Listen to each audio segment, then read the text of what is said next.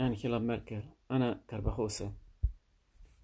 Nada hacía presagiar que una introvertida investigadora científica, hija de un pastor protestante criada en la antigua Alemania comunista, fuera a convertirse en la líder fundamental para entender la Europa y el mundo de las últimas décadas. Este retrato que combina con maestría la biografía política y el retrato humano de la canciller ahonda en su personalidad poliédrica, su periplo vital, su método para gestionar el país y para mantenerse al frente de su partido, así como su particular forma de liderazgo. Analiza la lucha contra una ultraderecha que nació y engordó durante sus mandatos, la entrada de más de un millón de refugiados, la defensa de la austeridad en Europa, la aproximación cartesiana a la política, la gestión de la crisis del coronavirus y el vacío que deja en Alemania y Europa tras su salida del gobierno. Y tal vez lo más importante, su liderazgo femenino en un mundo de hombres, en un momento de auge del populismo y la polarización. Angela, Angela Merkel se erige en un ejemplo de racionalidad, con firmes convicciones morales y una incansable búsqueda del consenso dentro y fuera de su país, donde ha aconsejado no pocos éxitos, pero también fracasos durante sus 16 años de mandato. Crónica de una era. Introducción. Una política distinta. Angela Dorothea Merkel es una política distinta, un personaje singular. Es la líder europea más relevante del siglo XXI, que se marcha tras 16 años en el poder sin perder una elección. Es mujer del este, física y sin hijos toda una rareza en, el, en la política alemana y del continente en el que nada se ha movido en los últimos tres lustros sin el visto bueno de Berlín. Conocerla es a la vez conocer la historia de la Alemania moderna y de Europa. Fuera Merkel ha adquirido la categoría de símbolo global. Representa una era, la del multilateralismo, frente a la marea neo neonacionalista que avanza sin aparente freno, la de la defensa de la ciencia y los hechos frente al populismo y los hechos alternativos. Encarna además la otra cara de la moneda frente a los líderes mercuriales y testorónicos que aspiran a dominar el mundo. Los Trump, Putin y Bolsonaro han erigido a la canciller alemana en líder planetaria, según han reflejado de las encuestas en los últimos años. En la recta final de su carrera, con la explosión de la pandemia, esta política científica ha despertado la envidia internacional. Sus áridas pero eficaces explicaciones de la tasa de reproducción del virus o sus intervenciones implorando prudencia a los ciudadanos se viralizaron irremediablemente. Eso a pesar de que Merkel sin ni siquiera tiene cuenta de Twitter. Toda una extricidad en estas alturas, más a la de sus errores y de sus aciertos, Merkel personifica otra forma de hacer política, pausada, reflexionada desde la razón. El mundo tiene sed de sentido común y Merkel lo ha proporcionado con cierta naturalidad desde que asumió el poder el 2100. Esa racionalidad, junto a la fidelidad a los principios democráticos y a las instituciones, así como su obsesiva búsqueda del consenso han contribuido a aupar a la canciller, Alemania en la escena global.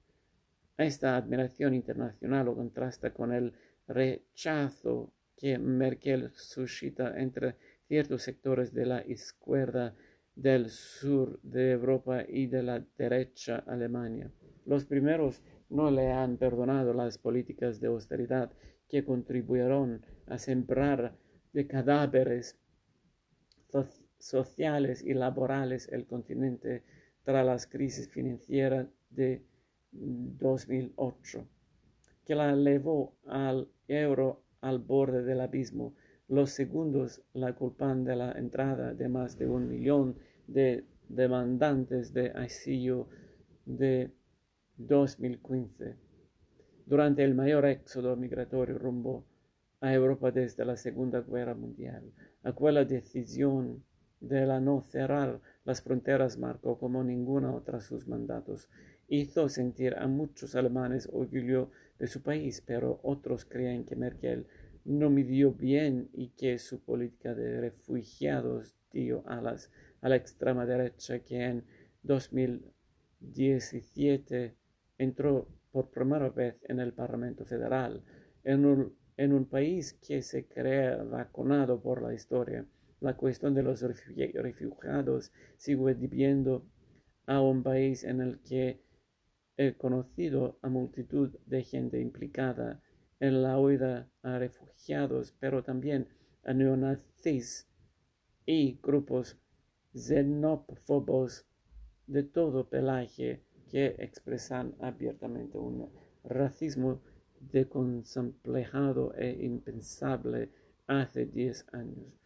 Los comienzos de Merkel fueron tímidos y su carrera política ha sido una constante lucha en un partido en el que ha sido la eterna subestimada y una especie de cuerpo extraño. Aterrizó en la conservadora Unión Democrática Cristiana, CDU como una marciana. Tenía 36 años y no formaba parte de las redes de apoyo mutuo tejidas a lo largo de los años en las juventudes del partido o en las agrupaciones regionales, pero sobre todo venía del otro lado del telón de acero. Merkel creció y pasó parte de su vida adulta en la República Democrática Alemania, RDA, donde se convirtió en una física respetada. Ahí se forjó su personalidad, en aquel régimen totalitario aprendió a escuchar, a ser ambigua, a leer entre líneas y sobre todo a esperar. Aquellos aprendizajes resultarían claves después para su supervivencia política. Aprendió también que las transformaciones históricas acaban por apoyar y que la realidad es susceptible de cambiar de un día para otro, como sucedió con la caída del muro de Berlín recorrer el este y hablar con la gente de ahí. Como haremos en el este libro, ayuda a comprender que ese pasado no es tan remoto y sobre todo que está muy presente en la mente de muchos alemanes, que puede que aborrecieran aquel régimen, pero que también acumulan resentimiento ante un proceso de reunificación en el que se sintieron ciudadanos de segunda. Esa frustración ha mutado a menudo en extremismo y desafección política. Merkel es hija de un pastor protestante que emigró voluntariamente desde el oeste y que se instaló en Templin, una tranquila ciudad situada a unos 100 kilómetros de Berlín, a la que viajaremos en este libro. La familia del religioso vivía en un recinto que era también un hogar para personas con discapacidad, con las que Merkel compartió los primeros años de su vida. En la escuela fue una alumna aplicada que destacó en matemáticas y en ruso y a la que se que le daban mal los deportes en un país que trató de proyectar su supuesto poderío al mundo a través de sus atletas. La política alemana es una mujer, como todas las de su generación en la RDA, con dos vidas, la de antes de la caída del muro de Berlín y la de después, la picada científica y el gigante político.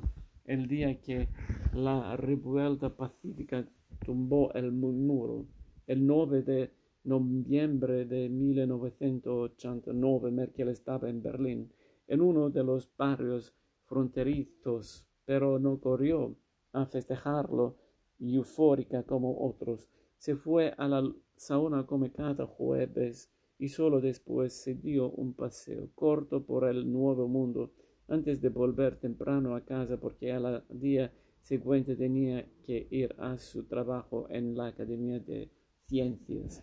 Fiel a su estilo, dirigió los acontecimientos de una manera lenta pero profunda.